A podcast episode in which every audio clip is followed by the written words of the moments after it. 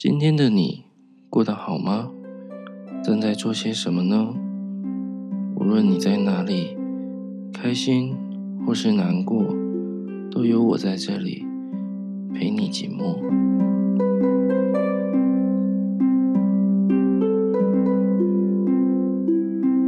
欢迎来到陪你寂寞，我是凯。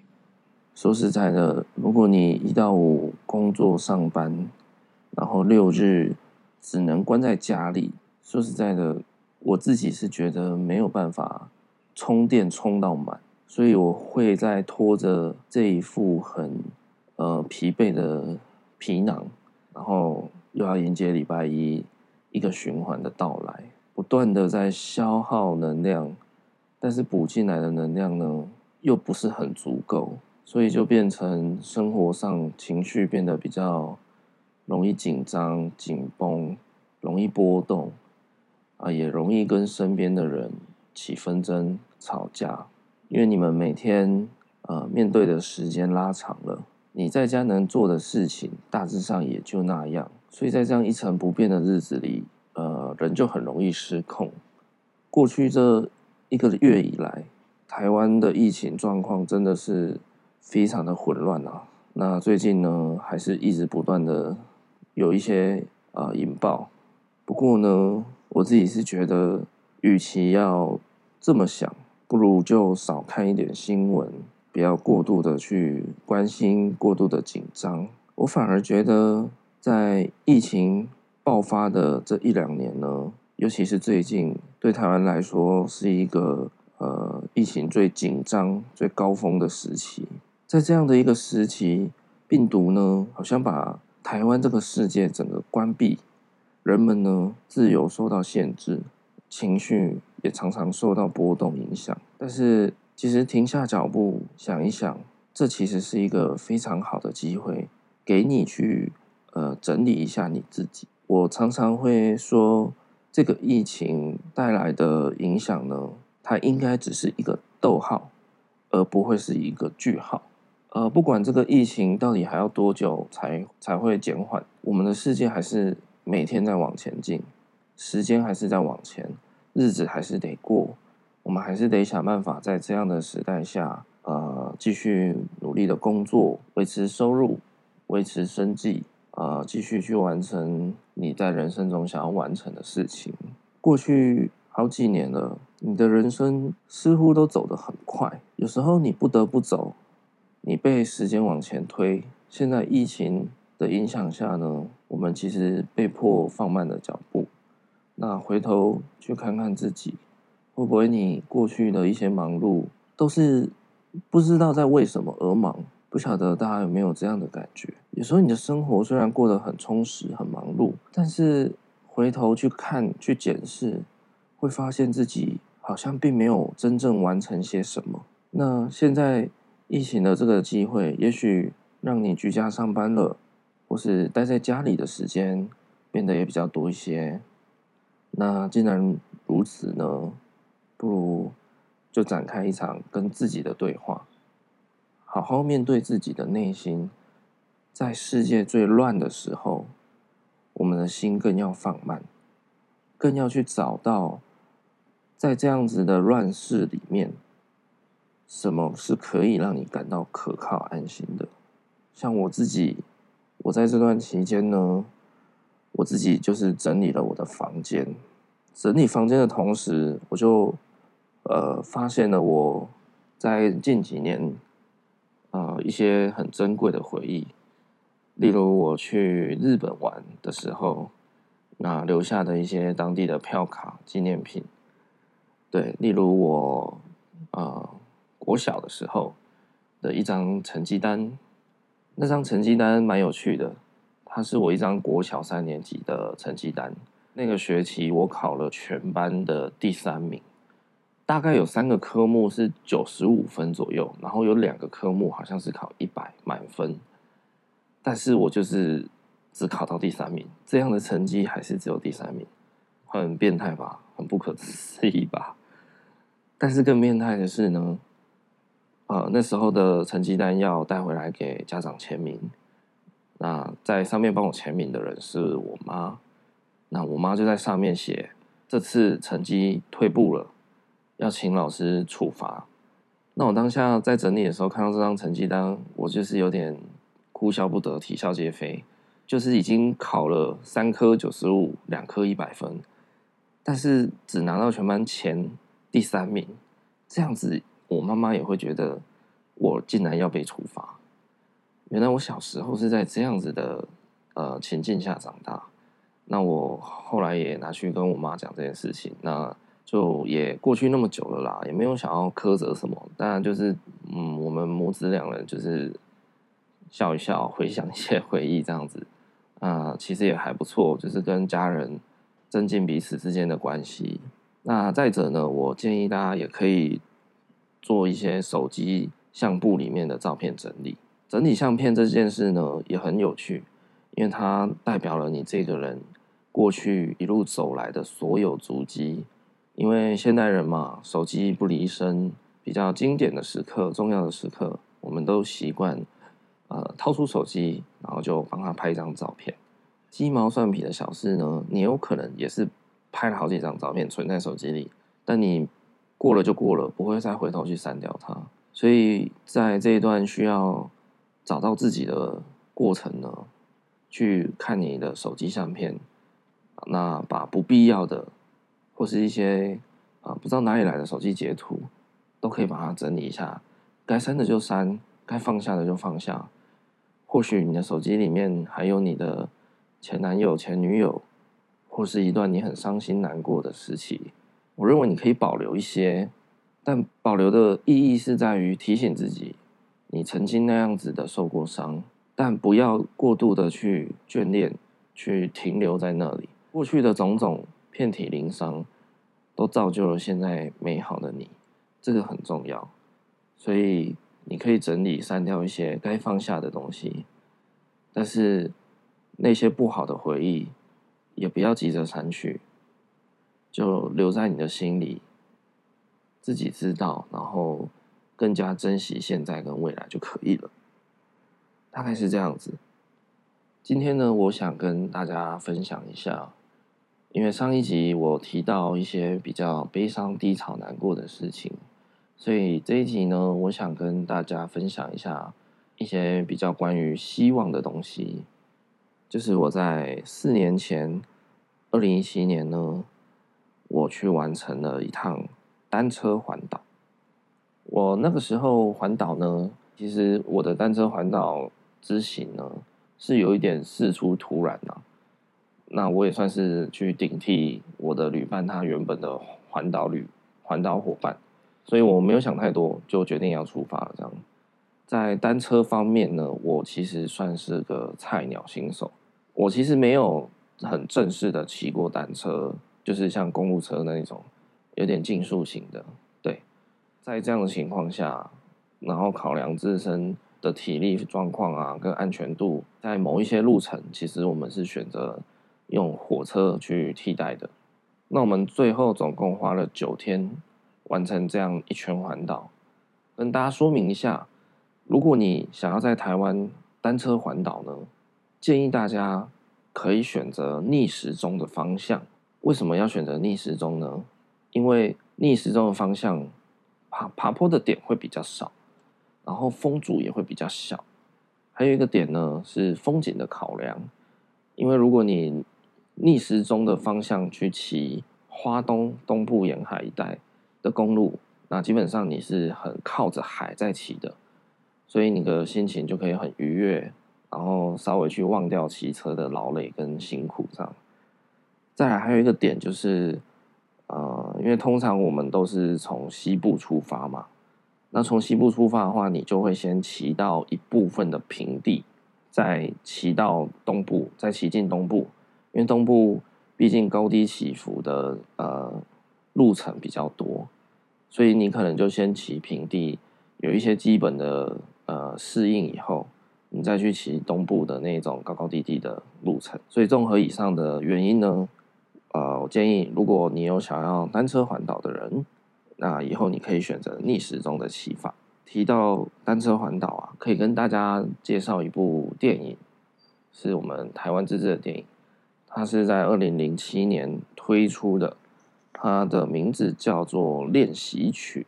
那故事大纲呢，是在讲一个大学即将要毕业的大学生，那但是他本身是呃本身有听障，他当时只是觉得他要大学毕业了，他的人生好像还没有去完成些什么，他怕自己呃日后会留下遗憾，所以他就毅然决然自己一个人，然后带了简单行李，背着他的一个吉他，就开始。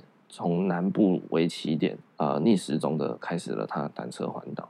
这是一部真的很激励人心的好电影。里面有一句台词非常的经典：有些事情你现在不做，一辈子就不会做了。那接下来想要先播放一首歌给大家听，它是呃这部电影练习曲的，算是呃使用到的主题曲。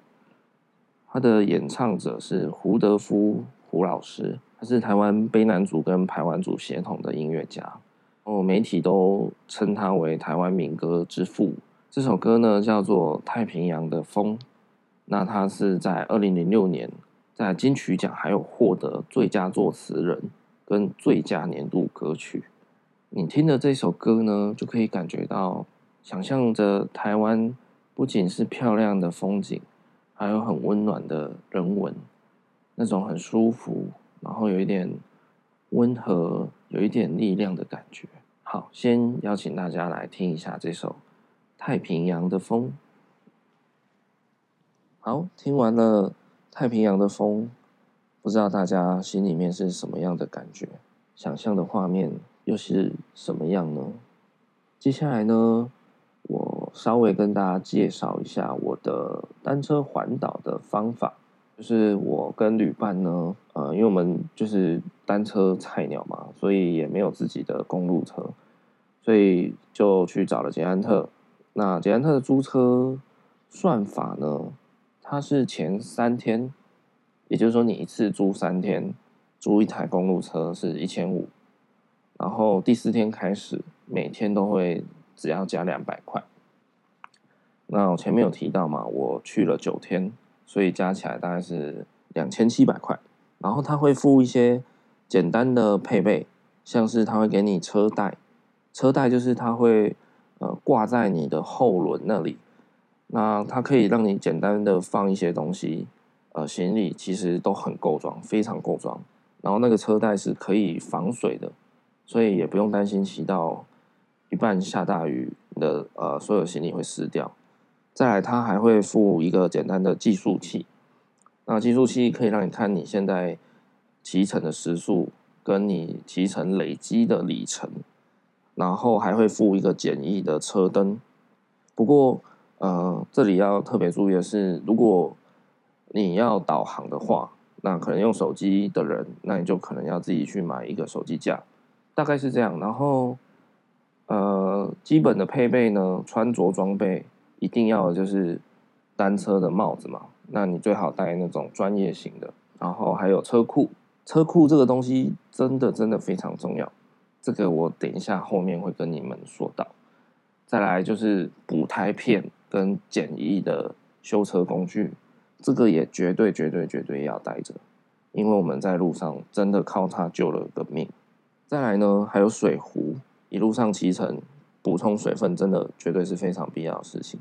还有呃，单车专用的面罩，它是有点像呃围脖一样，它先套在你的脖子上，然后你再把它往上拉，拉到盖住你的口鼻。一路上除了呃防晒遮阳以外，它其实还可以帮你过滤一些基本的风沙。因为说真的，单车环岛在台湾有很多地方你不会有专用的单车道。那你可能必须骑在机车道上，或者甚至呃那条路没有分机车道跟快车道，就是你有可能随时旁边会有汽车或是大型的车就呼啸而过，所以那个风沙量啊带来的呃那个影响真的是比你想象的还要可怕，所以建议大家真的要做好防晒跟防风沙这件事情。好，那我们第一天出发，我是从嘉义开始。因为我的旅伴是住在嘉义，那所以我们就决定，我去嘉义找他，然后我们在嘉义当地的捷安特啊租了车子。那在西半部，我们就是沿着省道台一线。那刚从嘉义市出发的时候，很快的我们就先遇到北回归线地标，在嘉义水上。说实在，大家应该都曾经在课本上读过，然后看过它大概长什么样子，对吧？只是真的有去看过的人，应该是少之又少，对吧？我觉得单车环岛的一个最大的重点就在于，单车它能够去到的地方很多，然后机动性很高，再加上它时速不会到非常快。它不像机车，就是可能咻呼啸一下，然后就就过了一个点，或是呃有一些原本你可以注意到的在路边有趣的事物，你用单车环岛的方式，其实你才会去发现，然后你才能够去体会到一个地方无不无聊，有不有趣，其实你自己去体验过，你自己去感受过，那个才是最准的。啊、刚骑到这里，我们的心情都还是非常的亢奋，然后一路上边骑。也还觉得蛮轻松的，就好像就好像还没有意识到自己其实正在展开一段非常巨大的挑战那种感觉，就是刚开始吧，所以还觉得自己呃心有余力啊，心里面还是一直觉得很为自己骄傲，我出发了耶的这种心情。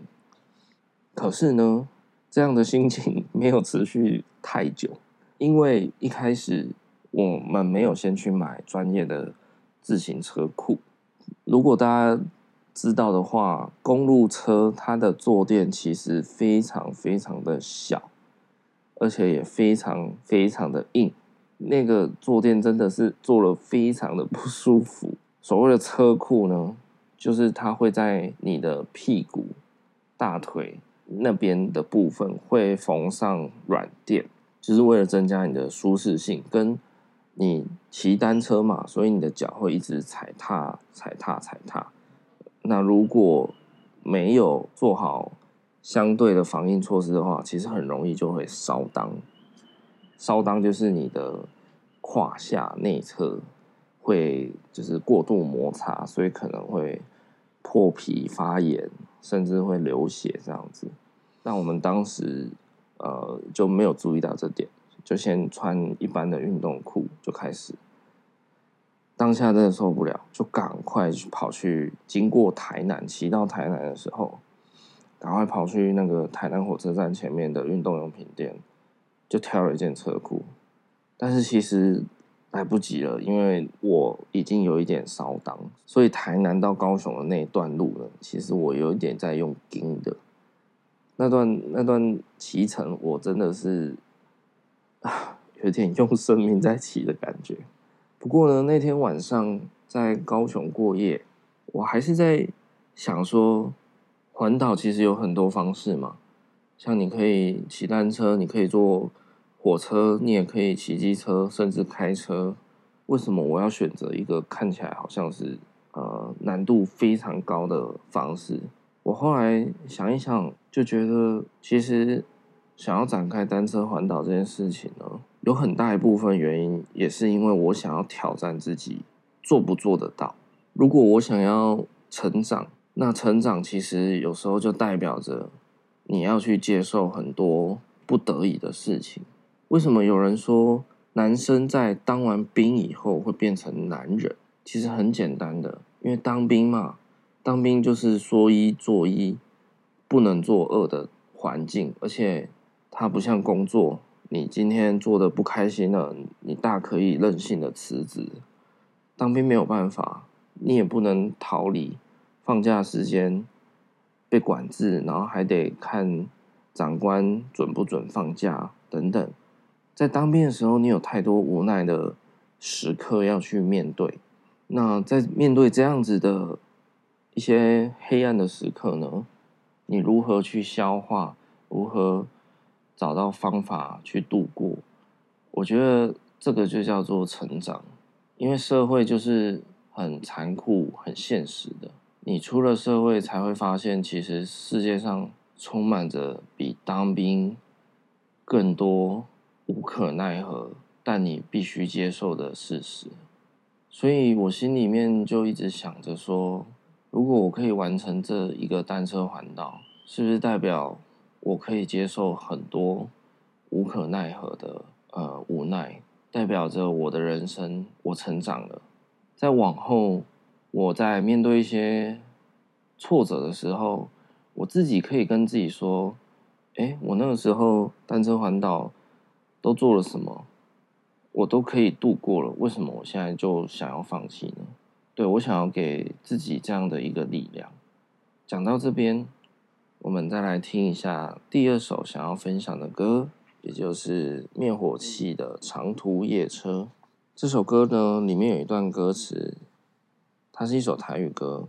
那这段歌词叫做：“伫竞争的灰灰世界，转弯死角是孤不离种。”人呐、啊，不管在职场、在家庭或者在感情上，其实真的有很多会让你觉得很狗不理中的事情。狗不理中的意思就是有一点你需要妥协、需要接受的感觉。当你碰到这样的时刻呢，你不需要去执着太多，因为有些事情就是无解，不如。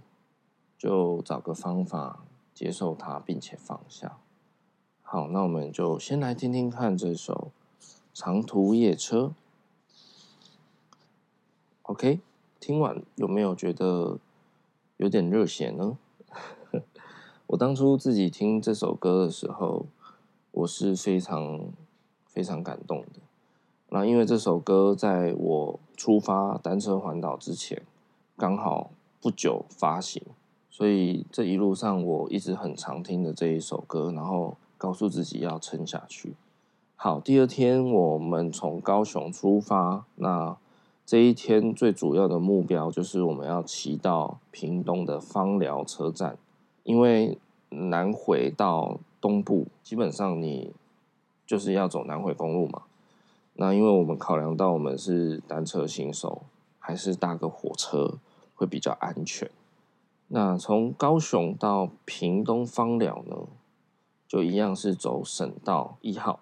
这个省道呢，就是大型连接车非常的多。就大家如果有经验的话，就会知道，其实台湾西部的省道一号就是主要的道路嘛，所以很多连接车、砂石车啊，或是包含游览车，都会非常大量的经过。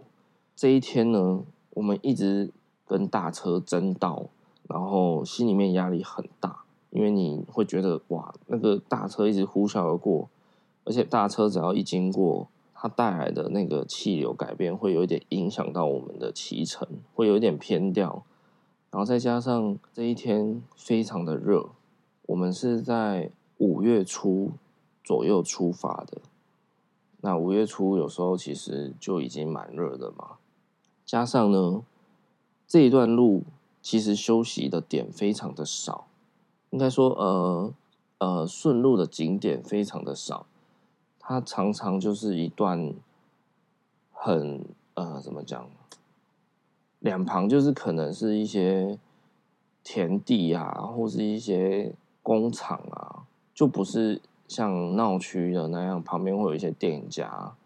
偶尔还有什么饮料店可以坐一下那种，对，所以这个路段我们骑的非常非常的辛苦，加上天气很热，对体力的消耗就变得非常的快。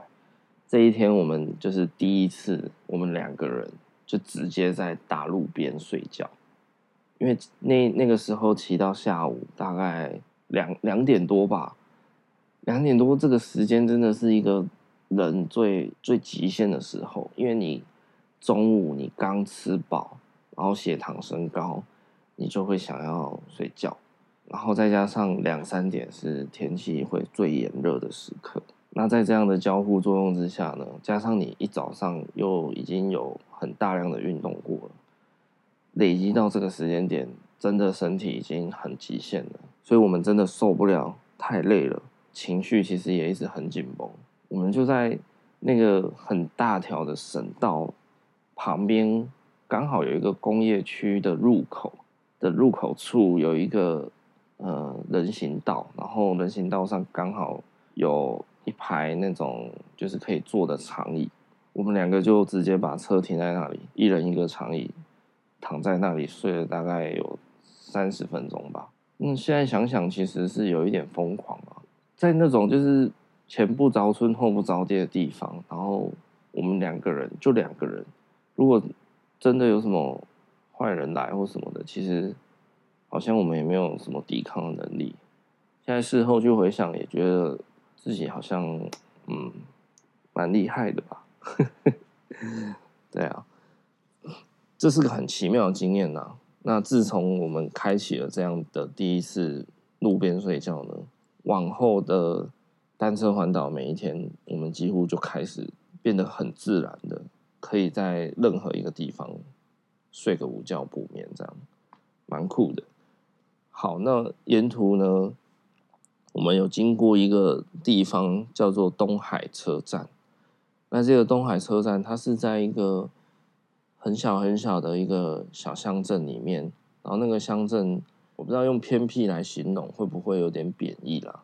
我没有那个意思，只是就是那个乡镇真的非常的。渺无人烟的感觉。那这个小车站其实蛮可爱的，铁轨的一侧是它的月台，那月台就是很小、很破旧，几乎真的没有看到什么人。那在铁轨另外一边，就是一望无尽的荒地、草地，或甚至有余温、有水池。那在那样的一个下午，我们来到那里，然后就觉得这个无人车站有一点。无人仙境的感觉，对，它有一种与世无争的宁静感，是个蛮有趣的小景点啦。那蛮蛮推荐大家是用慢活的心态，可以去那里走一走、看一看，去了解台湾其实有很多特色小车站，都蛮有故事的。对，需要你放慢脚步，用心去感受。啊，最后我们到达了芳寮站呢。这时候啊，发生了一个意外，就是我买错了车票，我好像买错时间，所以导致车票是不能用的。再加上我们到时间其实有点 delay，有点太晚了，所以我们到的时候呢，只剩下最后一班，那一天只剩下那一班车有前往台东，但是有没有位置不晓得，因为其实很多往。呃，东部的人会在放疗搭车嘛，所以其实你要买得到票是有一点点困难。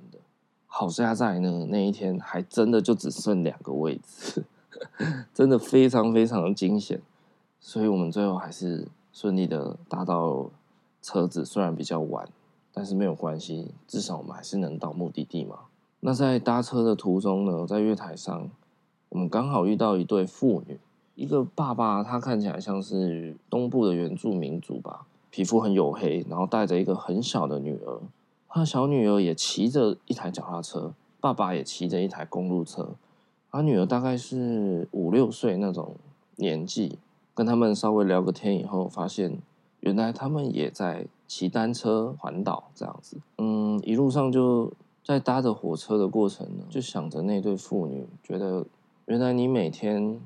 庸庸碌碌的上班，庸庸碌碌的工作生活，但同时间，有人是在这样子过他的生活的。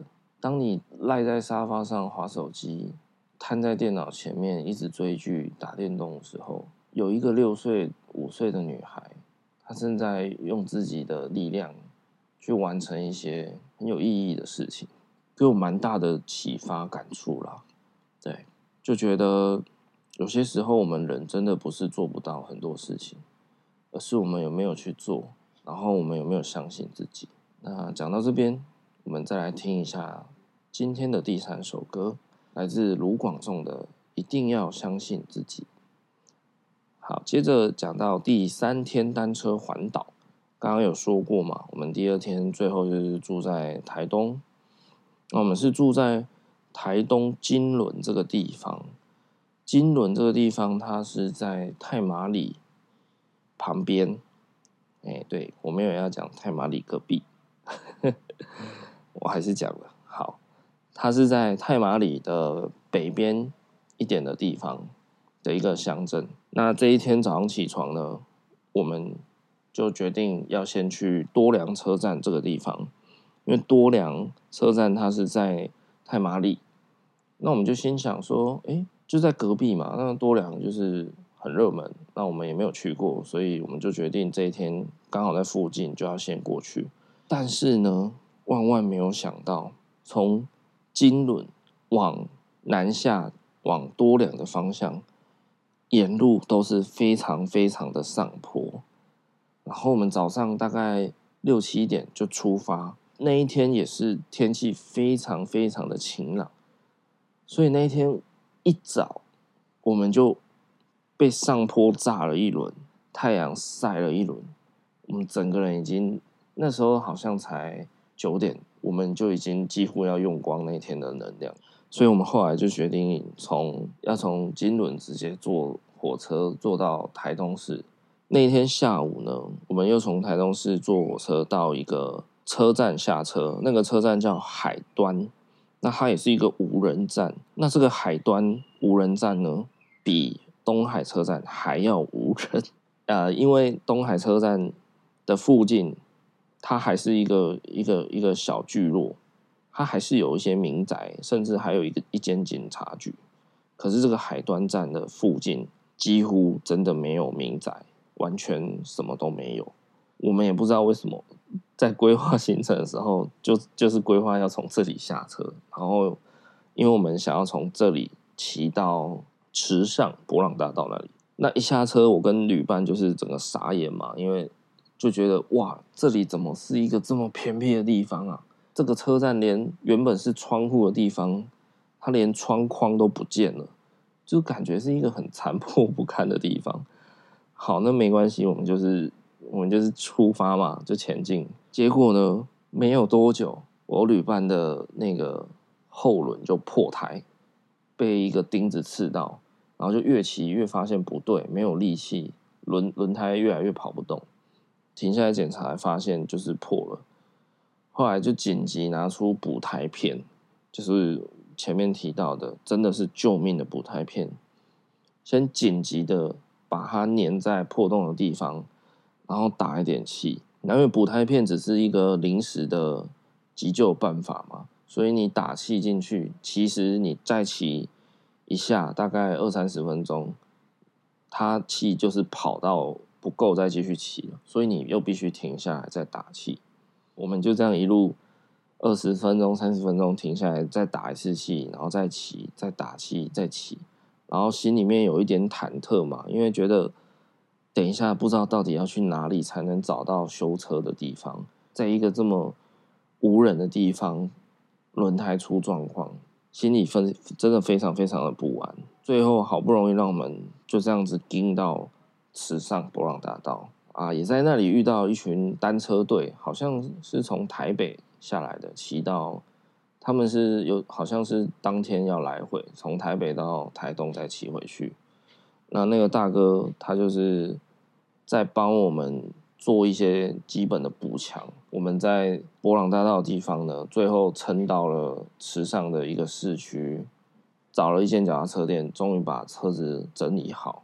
但是呢，今天这一天，也就是我们的第三天单车环岛呢，刚刚前面有提到嘛，我们一早就被上坡给超到，然后体力也被阳光晒了一轮，消耗掉，然后下午。又遇到破轮的事件，这样的意外连连，到目前为止还没停止。为什么呢？好不容易把车子修好，准备要到我们这一天的落脚处，也就是花莲，花莲玉里。我们在从这段路到花莲的路上，竟然在一个非常上坡的地方遇到超级超级大的豪雨。然后那一天呢，我记得白天的时候，我在跟我的呃亲朋好友在联络的时候，他们都说这一天的高雄很热啊，就是热到受不了了什么的。结果我却在东部的花莲的一个山区，我骑着上坡已经很痛苦了，竟然还下着大雨。这一天环岛第三天啊，对我们来讲，是我们这九天以来最累、最灰心的一天。最后，我们好不容易一番波折，抵达了花莲玉里的住宿的地方。那天我们进到呃住宿的民宿的时候，全身的衣服都还在滴水，那种心里面的疲惫感，已经远远凌驾在身体上的疲累了。就是我的心已经没有能量，已经累到我的身体完全不听我指挥的移动了。对，那一天真的是非常非常的灰心。可是呢，经过一些时间的沉淀，那也换了一身干净的衣服。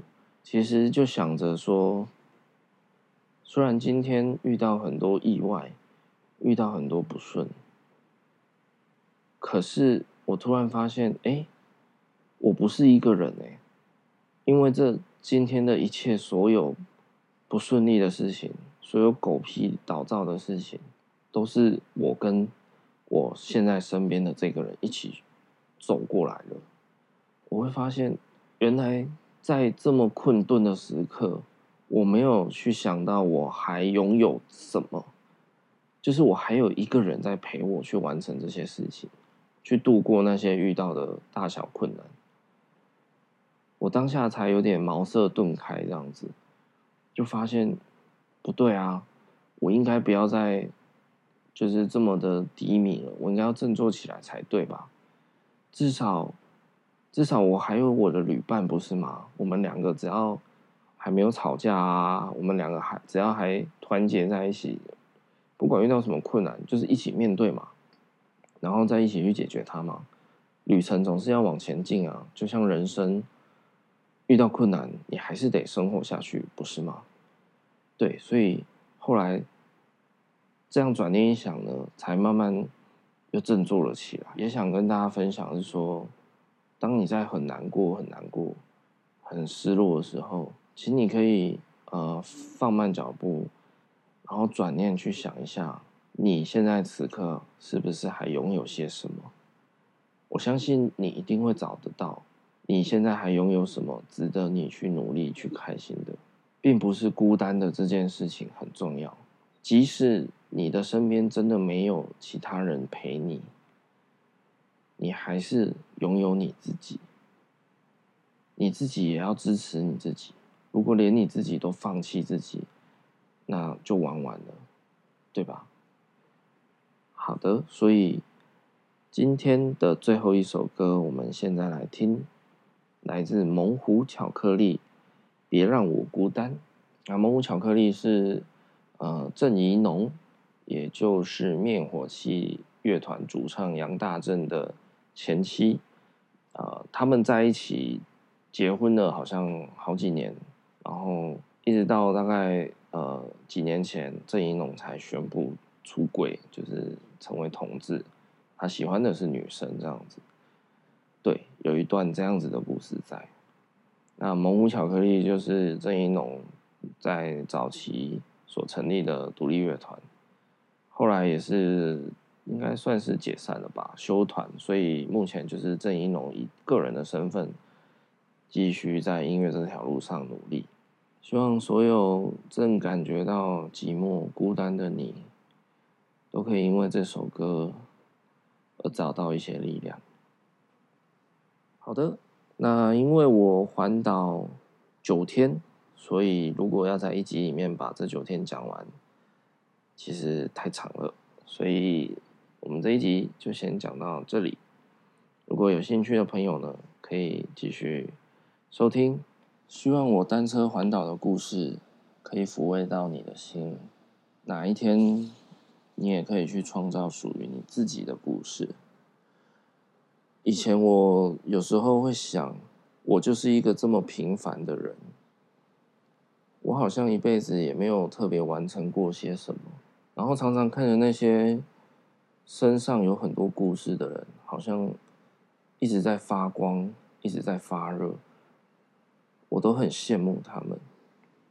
但是开始去单车环岛回来以后呢，我发现啊，当你在羡慕那些发光的人的时候，其实他们也像我一样，他们也只是勇敢的去做了某些事情而已。他们不是生来就这么有故事，而是他们愿意去创造。所以单车环岛完成了以后呢，我有一个感悟，就是你不用害怕自己是个没有故事的人，因为只要当你开始走在了路上，你的故事就开始了，你也能够成为一个有故事，并且能够在别人眼里发光的人。你只要开始，就不平凡。那我们下一集再继续聊我的单车环岛的故事。如果你喜欢的话，欢迎你再继续收听，再让我陪你一起寂寞吧。下次见，拜拜。